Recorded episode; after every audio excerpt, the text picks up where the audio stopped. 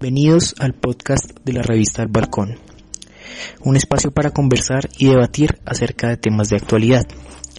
En el episodio de hoy tenemos a un invitado muy especial, Martín Rivera, concejal electo de Bogotá, quien será entrevistado por el estudiante de Derecho Miguel Cruz.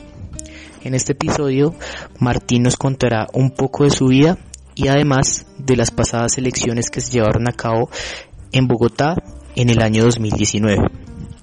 Los dejo con la entrevista entre Miguel Cruz y Martín Rivera. Vale, gracias. Eh, bueno, Martín, bienvenido al, podcast de la revista El Balcón. ¿Qué tal tu día? ¿Cómo te ha ido hoy? Bien, muy bien, excelente. Arrancando el día. Eh, Martín, por ahí, por ahí vi que en, tu perfil de campaña que eres bogotano, casado, egresado al Rosario de, de Gestión y Desarrollo. Cuéntanos un poco más de esto. ¿De la carrera? Sí, de, tu perfil. Bien, sí, soy, nací, crecí en Bogotá, mi familia materna es de Salamina Caldas. Ok. Mi esposa es de Manizales, llevo casado más de un año, un año y dos meses. Eh, mi esposa es activista, feminista, periodista, literata. Ella fue la que me pidió matrimonio. Okay. Y estudié gestión y desarrollo urbanos, una de las carreras la única, el único pregrado que existe en Colombia que tiene la ciudad como objeto de estudio. Cuando yo entré solamente llevaban un año de haberse creado, ya llevamos 12 años como carrera dentro de la Facultad de Ciencia Política y Gobierno, todavía luchando para que sea más famosa, más conocida, más amplia y más personas entren a estudiar esa maravillosa carrera. Perfecto. ¿Y cuál es tu mejor amigo? ¿Cómo se llama? ¿Quién es? Tengo varios. Yo, yo por fortuna he construido muy buenos amigos en diferentes momentos y lugares de mi vida. Tengo los amigos del colegio. Pues tenemos un grupo que se llama La Gallada. Y hay buenos, muy buenos amigos. Con uno de ellos viví un año y medio en China. Con otros montamos un negocio de turismo hace 12 años. Pero seguimos siendo parte de amigos. Luego está otro grupo de amigos que los conocí en mi época de la universidad. Se llama El Gremio. Eh, hay una diversidad muy amplia de, mm, profesiones y de, personalidades. Hay quien ya está acabando doctorado en economía, hay otro tiene un doctorado en ingeniería química, hay un director de cine, hay un filósofo, yo estoy metido en la política, hay arquitecto, hay otro que está metido en el negocio del fútbol. Entonces es un, grupo de amigos muy diverso, muy amplio, a quienes aprecio muchísimo. Y la política me ha dejado grandes amigos también. Eh, personas que están dedicadas a, a diferentes actividades en esta campaña o por esta campaña me acerqué muchísimo a que considero ahorita un amigo que es Mauricio Toro, representante de la Cámara por Bogotá, quizá el mejor representante que ahorita en el Congreso, muy comprometido. Eh, no es fácil hacer amigos en política, pero como lo hemos hecho a partir de principios y, y, de manera distinta han aparecido personas extraordinarias, todo el equipo de trabajo, terminamos conformando un grupo de amistad importante. Ok, Martín, y mm, si le preguntáramos a Mauricio ¿Quién es Martín? ¿Qué crees que diría? Un loco apasionado por Bogotá, casi que obsesionado. Ok, es, una, locura que comparten, ¿o qué?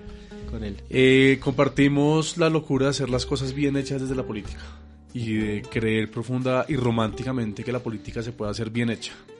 Él viene desde otra orilla, eh, pues, sobre todo desde el emprendimiento y la innovación, esa ha sido su, su expertise. Y en política él ha aprendido una cantidad de cosas, pero sigue siendo su enfoque principal. Ok, y ahorita nos contabas que, que tu esposa te pidió matrimonio, ¿cómo fue eso? Cuéntanos un poco más. Eh, lleva, nosotros nos fuimos a vivir juntos a los tres meses de estar saliendo. Ya nos conocíamos desde hace muchos años, pero nos reencontramos en la Marcha por la Paz del 5 de octubre del 2016, después del plebiscito.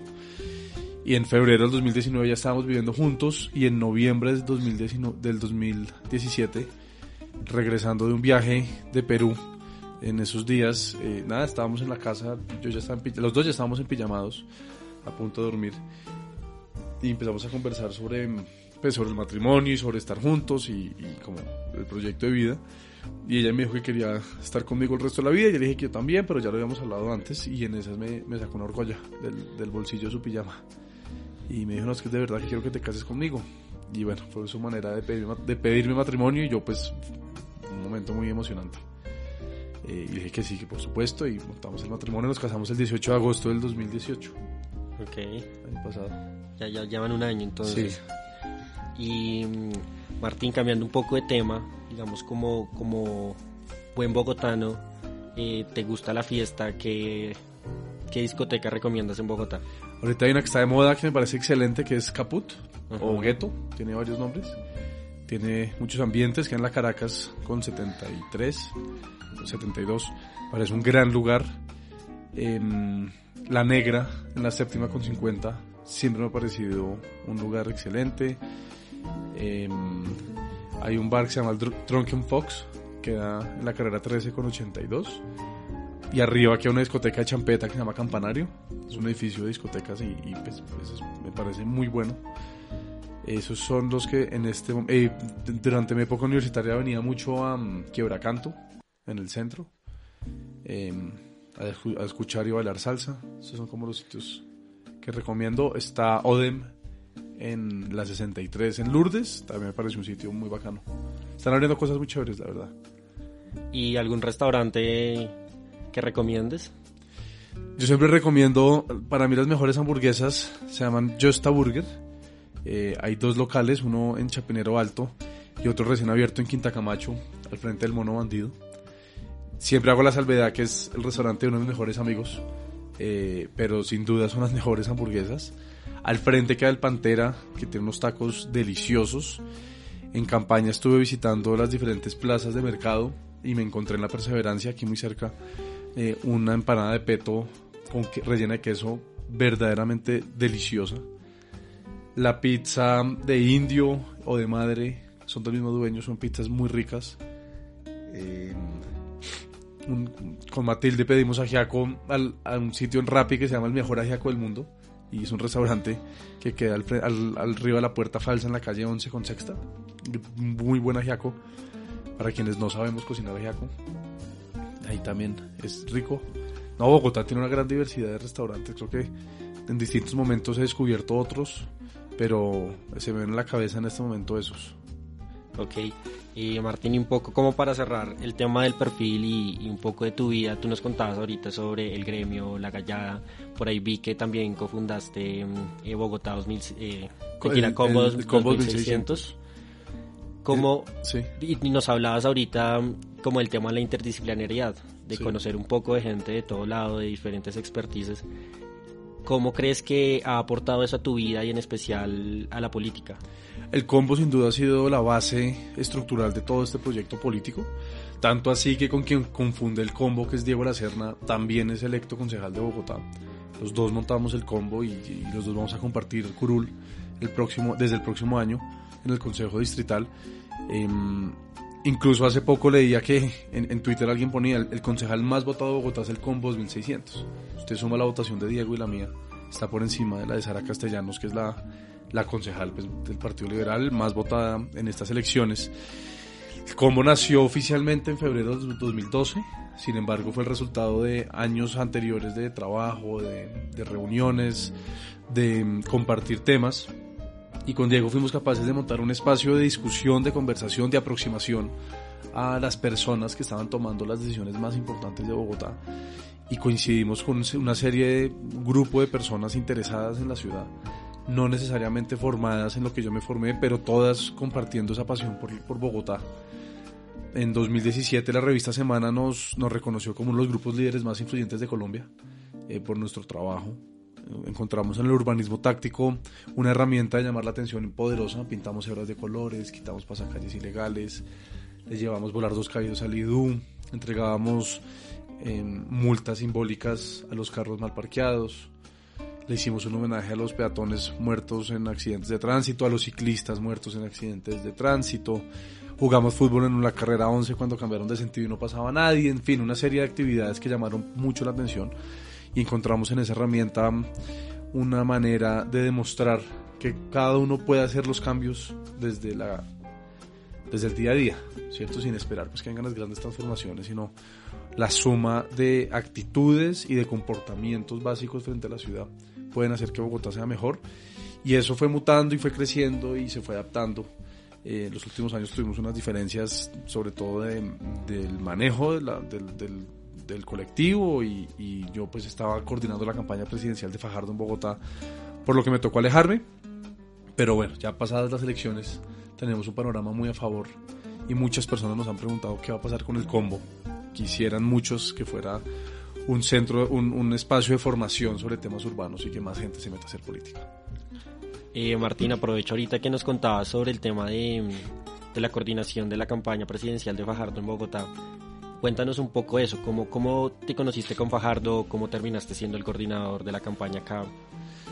Yo, la razón por la cual hago política en gran parte es por Sergio Fajardo. A él lo escuché la primera vez en el 2004. Él era recién electo alcalde de Medellín o recién posesionado alcalde de Medellín. Y hubo una, un simposio nacional de, ju de juventudes eh, y el orador principal era él. Yo no sabía nada del alcalde de Medellín, en esa época no existía Facebook, ni Twitter, ni WhatsApp, los celulares, el más tecnológico tenía una linternita, eh, los medios que nos informaban eran Caracol y RCN, no había más, y muy poco se hablaba de lo que pasaba por fuera de Bogotá. Entonces no tenía ninguna expectativa y ahí vi a un señor joven, tendría 44 años, y, me llamó mucho la atención su forma de hablar y sobre todo lo que nos contó. Porque nos dijo la razón por la cual se metía a hacer política era porque no podía seguir permitiendo que el lugar donde naciera una persona en Medellín determinara hasta dónde llegara la vida y que la educación era el motor de transformación. Él venía a ser profesor durante 20 años en la Universidad de los Andes y de alguna manera me conectó mucho y, y yo desde ahí dije quiero si hago política trabajar con ese señor. Le comentaba ahorita que yo viví en China y estando en China en el 2008, a un titular del tiempo que decía, exalcalde de Medellín, Sergio Fajardo, anuncia su campaña presidencial para el 2010. Y, yo leí eso y dije, yo llego a Bogotá a buscar esa campaña. Llegué en diciembre del 2008, en enero de 2009 empecé la universidad y me fui con un compañero de Medellín, buscamos en Google sede de campaña Sergio Fajardo en Bogotá, salió una dirección en Teusaquillo, en el Parkway, y allá llegué y subí, toqué la puerta, me abrió una persona a quien aprecio mucho hoy en día y le dije, quiero ayudar, ¿qué hay que hacer? Y, mucho lo que nos había dicho Fajardo en 2004, de cómo había hecho campaña, entregando volantes en la calle, conversando, mirando los ojos, dignificando la manera de hacer política, fue lo que empezamos a hacer en esa campaña para recoger firmas, para que él pudiera ser candidato presidencial y para que Compromiso Ciudadano, que es nuestro movimiento político, pudiera ser, tuviera una lista al Senado para poder ser partido político. En ese proceso conocí a Juan Carlos Flores. Él era candidato al Senado por Compromiso Ciudadano y le trabajé en su campaña y fue quizá mi primer mentor en campañas políticas, eh, a quien aprecio profundamente y, y pues me, me, duele un poquito que él no siga en el consejo, que haya dado un paso al costado. Sin embargo, fue un gesto muy generoso para que gente nueva como yo otras personas llegáramos. Nos deja un reto muy grande. Y ahí, de, desde ahí estuve vinculado a Compromiso Ciudadano. En 2011, en 2011 acompañé a Juan Carlos en su regreso al Consejo como coordinador de voluntarios. Vino la creación del combo en 2012, en 2015 le coordiné la movilización a Diego Lacerna, trabajé en Consejo como vamos y estaba trabajando en Pro Bogotá en 2016, entonces de alguna manera muy vinculado al desarrollo de la ciudad, a la organización de, de grupos, a la política en general. Y en esas eh, Alejandro Fajardo me, me, nos fuimos a comer en junio del 2016 y me invitó a que organizara Compromiso Ciudadano en Bogotá. Lo que había quedado el 2010 ya no había casi nadie y le dije que sí, que aceptaba el reto, siempre, digamos, siempre sabiendo que si Sergio fuera candidato presidencial llegaría alguien con canas, con experiencia, con votos a coordinar esa campaña. Pero una cosa llevó a la otra, vino la recolección de firmas, yo, yo renuncié a Pro Bogotá, vino la recolección de firmas, coordiné la recolección de firmas en Bogotá, empezamos a armar un equipo excelente de personas extraordinarias en Colombia. Y vino después la campaña del Congreso, estuve como enlace con los candidatos del Polo y del Verde y la campaña presidencial, ahí conocí a Mauricio Toro, y a Juanita Gobertus, Catherine Miranda, en fin, una cantidad de personas muy buenas, Alejandro Río, bueno, puedo hacer la lista extensa, Sergio Fernández, y eso terminó en que yo coordinaba la campaña presidencial, la coordinación operativa. Coordinación política estaba a cabeza de Antonio Navarro Wolf. Y montamos una estructura en donde se le daba participación y cabida a los diferentes grupos políticos que hacían parte de esa campaña. Y demostramos que en Bogotá, eh, en este momento histórico, en este momento coyuntural, hay un alto interés por la independencia, por el centro, por lo constructivo. Eh, y fue la base para que Claudia López pudiera después montar su campaña a la alcaldía.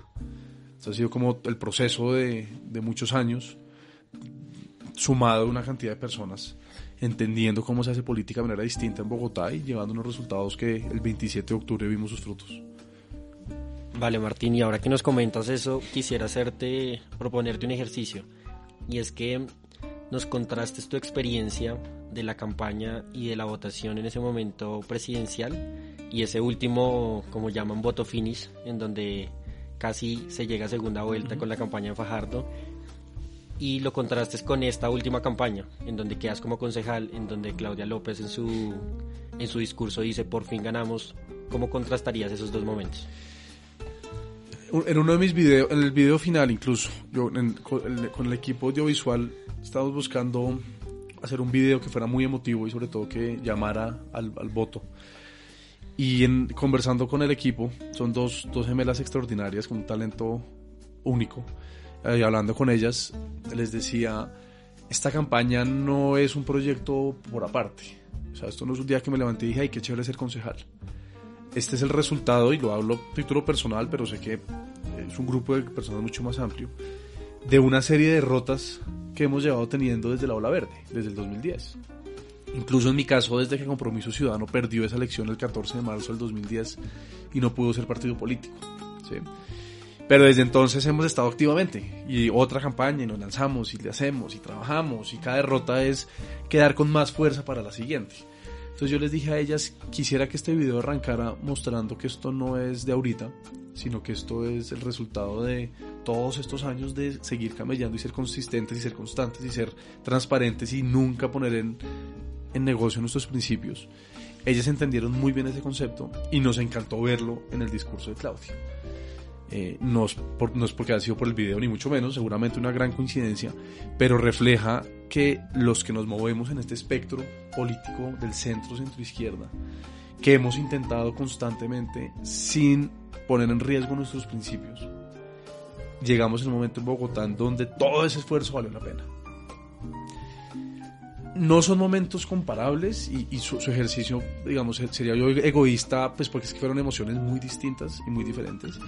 Pero si algo me ha enseñado estar en campañas políticas, llevo 10 años en campañas, es que la vida sigue. ¿sí?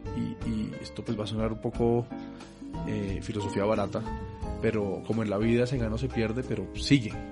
No, no, no, va a cambiar nada extraordinario en su vida. Usted va a seguir pagando los servicios de la luz, del agua, del gas, resolver los problemas en su casa, con su familia, con sus amigos, irse a tomar una cerveza. Es decir, la cotidianidad se va a mantener, usted gane o usted pierda. Lo importante es entender el momento y usted cómo va a seguir adelante, con una o con otra. Ahorita que ganamos, eh, la Alianza Verde tiene 12 concejales los próximos cuatro años, llegamos personas nuevas que nos hemos preparado, que hemos estudiado la ciudad y llega Claudia López con un discurso muy esperanzador, y si lo vemos en comparación con lo que está pasando en Chile, en Bolivia, en Ecuador, eh, en algunos lugares de México, casi que se convierte en la esperanza de Latinoamérica. ¿sí? Que una mujer abiertamente lesbiana, eh, con doctorado hecha pulso, que nació en Ciudad Bolívar y creció en Engativá, haya llegado a la alcaldía de Bogotá es un símbolo político muy importante. Y ahora tenemos la gran, la mayor responsabilidad y demostrar que sí estamos listos. Lo peor que nos puede pasar es defraudar a esas personas que confiaron en nosotros. No solo con su voto, sino con su energía y con su manera de hacer campaña y con su entrega. Personas que nunca habían creído en la política o habían estado en la política y que creen profundamente en este proyecto. Tenemos la responsabilidad más grande de estar a la altura de la confianza de esas 520 mil personas que confiaron en nosotros como concejales y en ese millón ciento y pico mil de personas que confió en Claudia López como alcaldesa. El 27 de mayo del 2018 fue un día durísimo, triste, digamos, desgarrador, porque veníamos en una campaña muy bonita, transparente, honesta, abierta. El 27 de octubre del 2019 fue un día alegre, emocionante, histórico, pero el 28 de mayo del 2018 y el 28 de mayo del 2019 son, fueron casi que iguales. Y es entender que la vida sigue y que la responsabilidad es distinta, pero no nunca salirnos de, de la, digamos, nunca desproporcionar ni la derrota ni desproporcionar la victoria. En cuatro años otras hay campañas. Y muchos de los que ganamos seguiremos o nos saldremos o perderemos y Claudia hará una excelente gestión, entonces seguirá alguien de centro o de pronto nos va muy mal. Entonces es ser muy conscientes del día a día, ser muy conscientes de tener siempre los pies en la tierra, de entender que somos funcionarios públicos, que no estamos por encima de nadie, sino por el contrario le debemos nuestro trabajo eh, a las personas que votaron por nosotros y tenemos que estar a la altura de esa confianza y del trabajo en Bogotá. Ok, y hablando ahora un poco de la campaña y de la alta votación que se tuvo en el Consejo por el Partido Verde, ¿cuál crees que fue ese punto decisivo que decantó a la gente por, para votar por el Partido Verde en el Consejo y para decantarse por Claudia López como alcaldesa?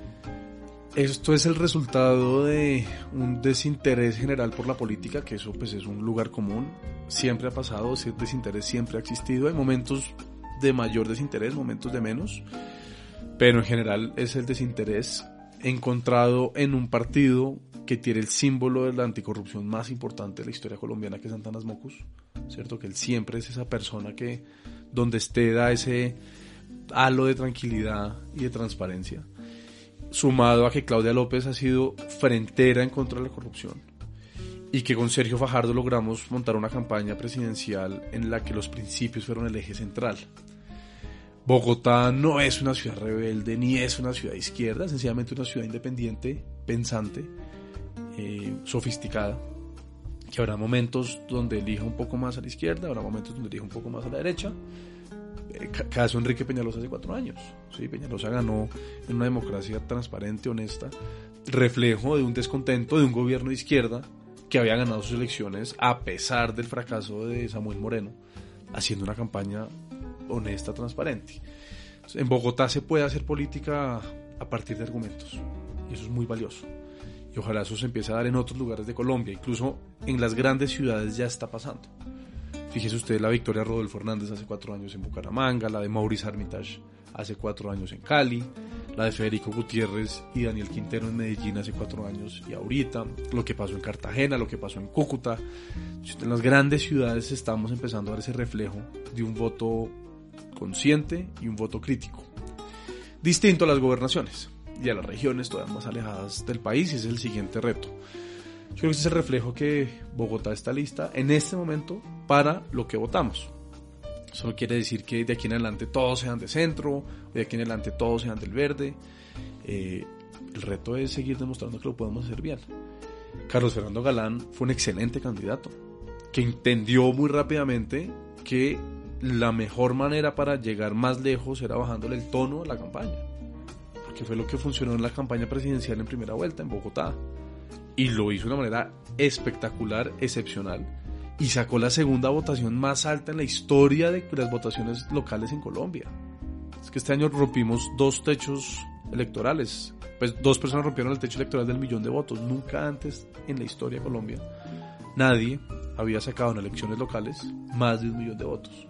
La votación más alta la tenía Fajardo en la gobernación de Antioquia en el 2011 con 925 mil votos y le seguía Samuel Moreno en 2007 en Bogotá con 911 mil por ahí. Claudia sacó un millón cien mil y Galán sacó un millón veinte mil, un millón treinta mil. Esos son dos datos históricos que muestran cómo ese centro y esa, digamos, esa manera de pensar en Bogotá está muy vigente en este momento. La política es dinámica, somos seres humanos volátiles y vamos cambiando de opinión. Eh, el reto está en mantenernos en el centro y demostrar que se puede gobernar bien. Y quisiera preguntarte, ahorita que tú nos contabas de esa responsabilidad de mm, ahora ponerse en el papel de cogobernar con Claudia desde el Consejo, ¿cuál crees que fue el papel de los medios en la campaña y cuál crees que va a ser en, pues cuando ya se esté gobernando?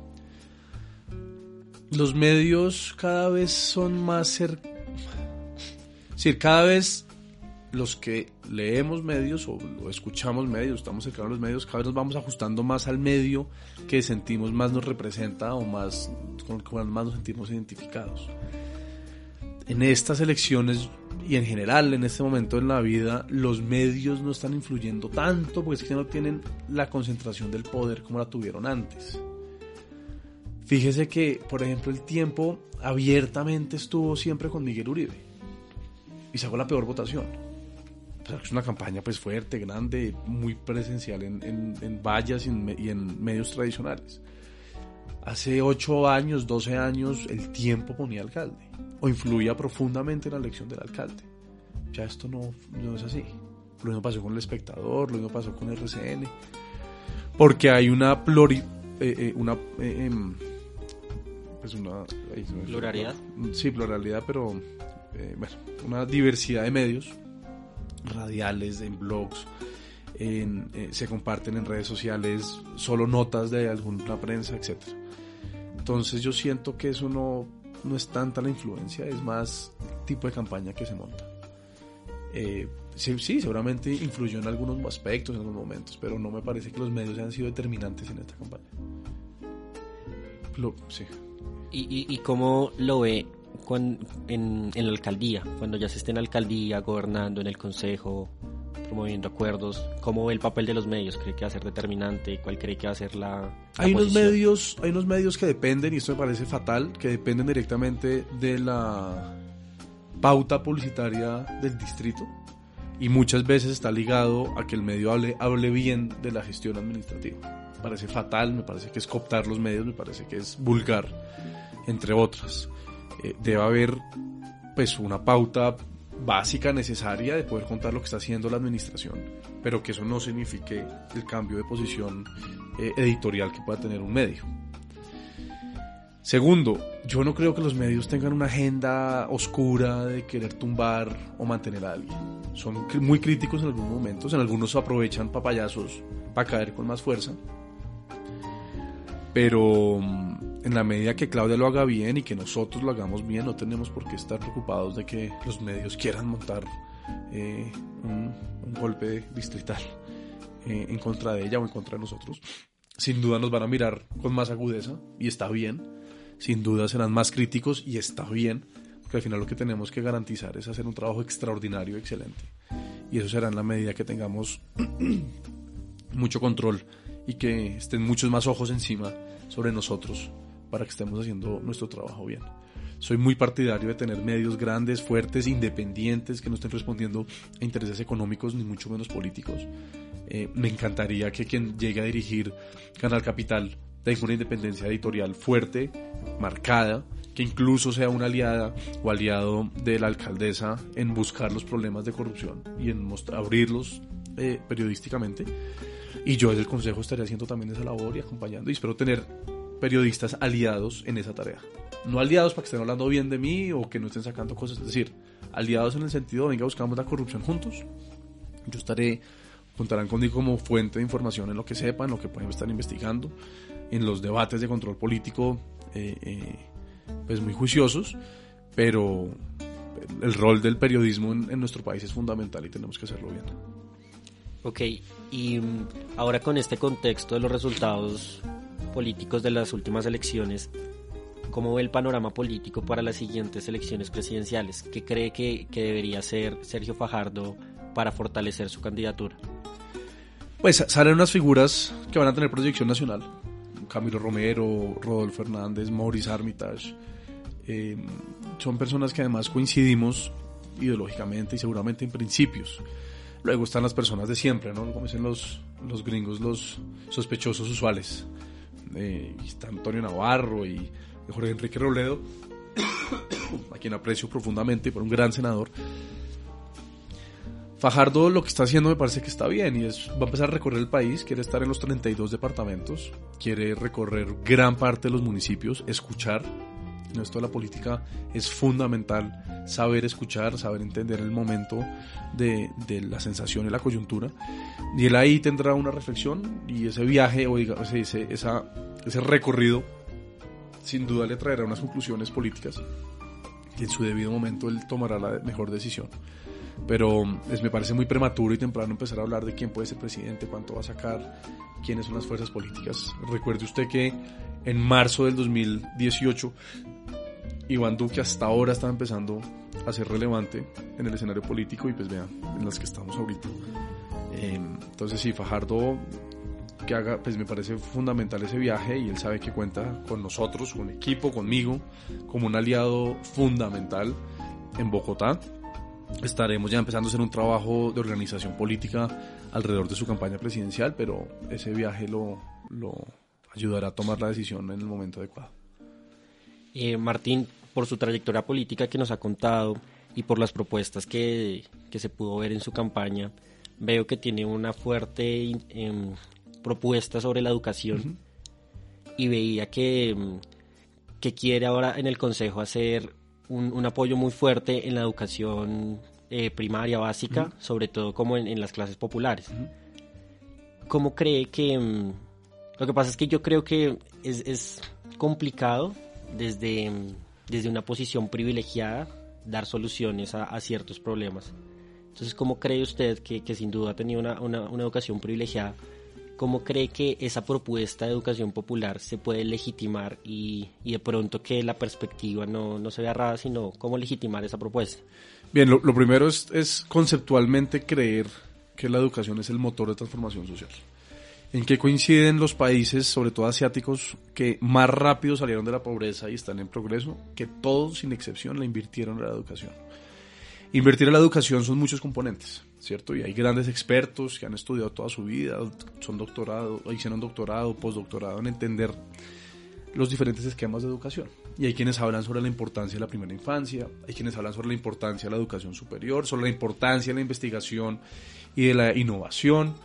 Eh, y todo eso es fundamental. Yo me quiero enfocar en lo que está al alcance del distrito, desde el sector público, que son los colegios públicos. ¿Quién, ¿A quién atiende los colegios públicos? A los pelados que vienen de, de, primera infancia, del, del, jardín, desde los 6 años, y quienes están entrando a la universidad hasta los 17 años, ¿cierto?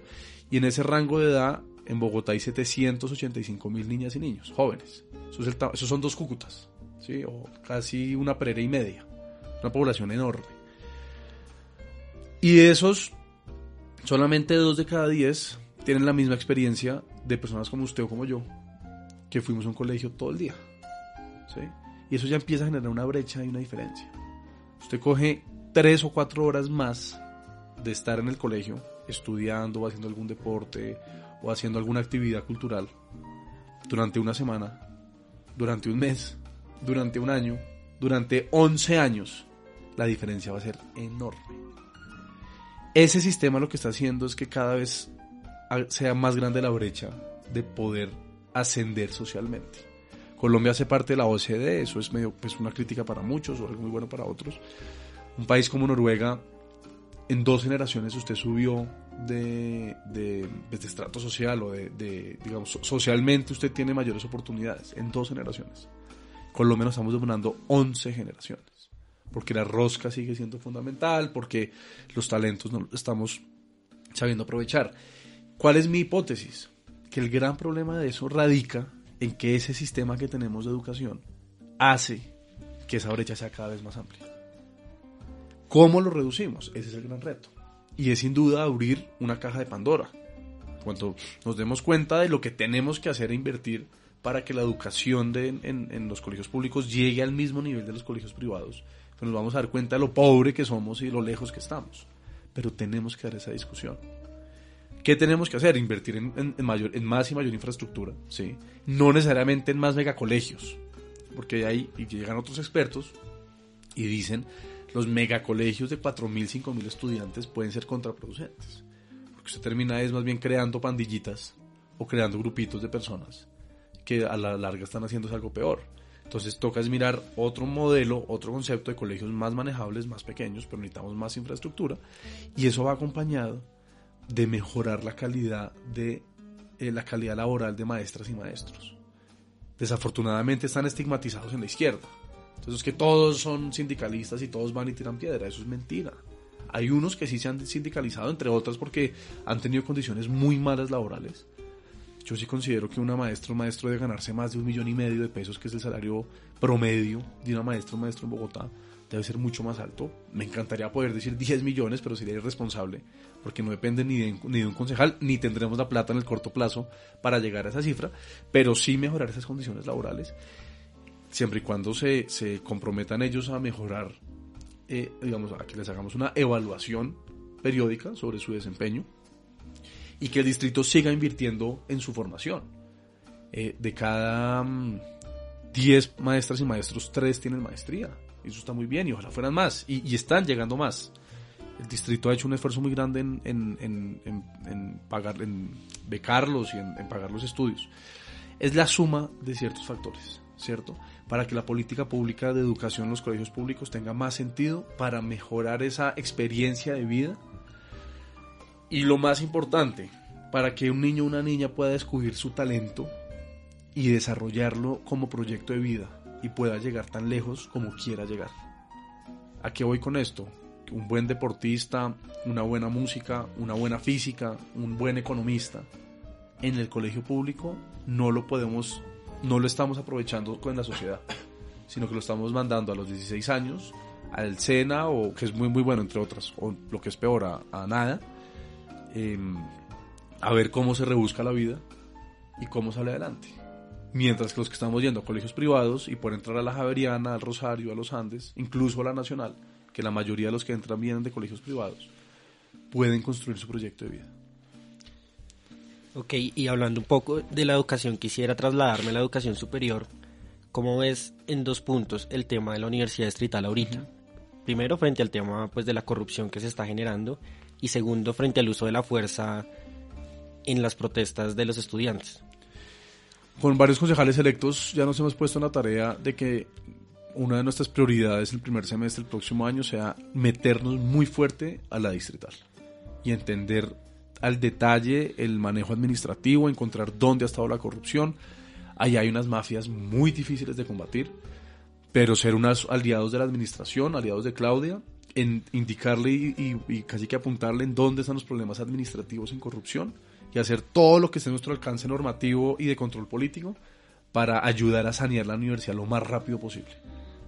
Porque esa corrupción no solo genera un problema en, las oportunidades educativas, sino que conllevó a que unos estudiantes se desesperaran a tal punto de hacer unas manifestaciones un poco agresivas dentro de las instalaciones. Rechazo utilizar papabomba dentro de un edificio. ¿sí? Rechazo utilizar cualquier tipo de explosivo en un edificio. Estoy, os acompaño en esa, en esa, en, esa pelea de que no haya más corrupción en la universidad, pero no, en el uso de la violencia. Como tampoco acompaño la reacción aún más desmedida y aún más agresiva por parte de la, del SMAT en controlar lo que estaba pasando dentro de la universidad. Entonces fíjense lo que conllevó la, lo que conllevó la corrupción. Un, un acto administrativo corrupto conllevó una confusión en la que incluso la Universidad Javeriana terminó en la mitad del problema, muy confuso. Y entonces nadie sabía si es que era culpa de los de la Javeriana o si era culpa de los del ESMAT o si era culpa de los de la, de la Distrital. Los culpables son los corruptos de la Distrital, ¿cierto? Que generaron una reacción desmedida por parte de unos estudiantes que llevó a una reacción aún más desmedida por parte del ESMAT.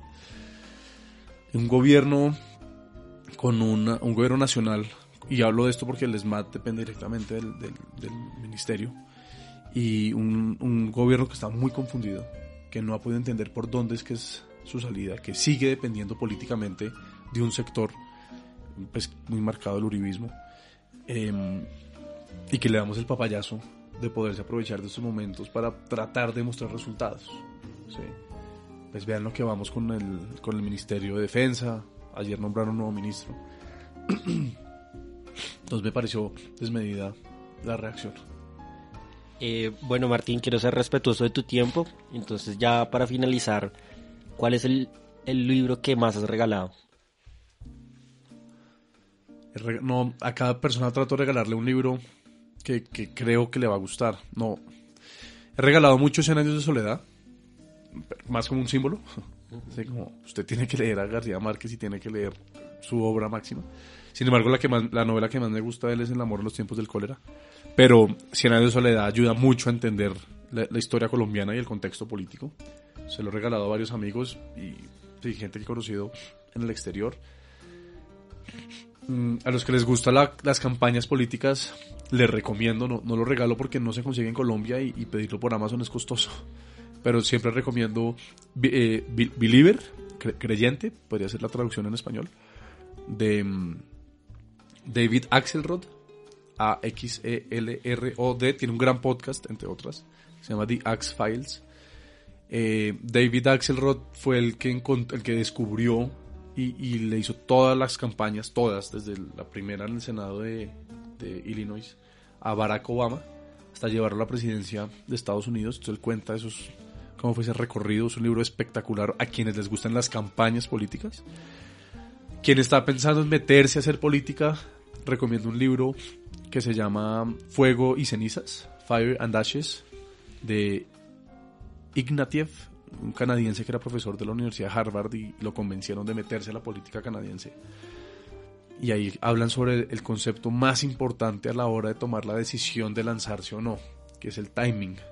En, español no existe una traducción exacta, pero es usted entender si es la coyuntura, si, el momento adecuado para ser candidato o no, candidata. Entonces, quienes quieran meterse en política, recomiendo mucho ese libro.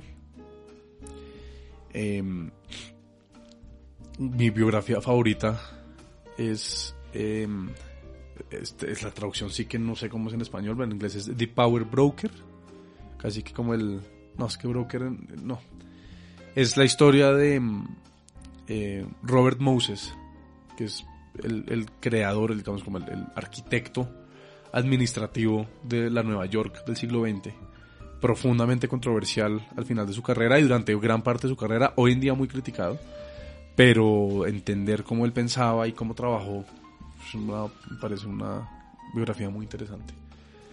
Bueno, podríamos seguir con la lista, pero esos básicamente son los que más, de los que más hablo. ¿Y algún documental o película que, que te gustaría recomendar o, que últimamente te, te, llamó la atención? Em, hay una película de Tim Burton que me encanta, que es El Gran Pez. Eh, la manera de ver el mundo. ¿cierto? Y, y cómo, las, las realidades son distintas para cada persona y al final cómo se afrenta el mundo y cómo se enfrenta con esa realidad puede hacer una gran diferencia en una persona. Es una película que me fascina, me la trato de ver con alguna frecuencia. Eh, mm, no, documentales recientes. El de Ayrton Senna me pareció espectacular. Gran documental. Mm, no, por ahí, no. Es que por la campaña no. No tengo en este momento unos referentes. Si, si me recomiendan algunos, feliz. No, no, no veo tampoco muchas series. Tampoco veo muchos documentales. Trato de ver películas, pero buenas, pues, como que tengan sentido. Pero estos últimos meses he estado desconectado. Las películas de Tim Burton me encantan, las de Stanley Kubrick me encantan. Me gustaban mucho, me dejaron de gustar un poco las de de Quentin Tarantino. Las de los mexicanos, González Iñárritu, creo que es quizá de los mejores directores de nuestra generación, o que nos toque a nosotros ver. Eh, bueno, en fin. Bueno, Martín, muchas gracias por tu tiempo y sinceridad. Te deseo lo mejor ahora en, el Consejo de Bogotá. No, muchas gracias, Miguel, a usted y, y, a la Fundación y por este espacio. Y siempre a la orden en lo que les pueda ayudar o colaborar en estos años y lo que se viene. Vale, gracias. Todo bien. esto damos finalizado el episodio. Muchas gracias a la Fundación Tomás Rodea Vargas por apoyarnos y muchas gracias a ustedes por escucharnos. Recuerden seguirnos en Instagram, YouTube y Facebook como Revista del Balcón para que estén al tanto de nuestro contenido. Muchas gracias.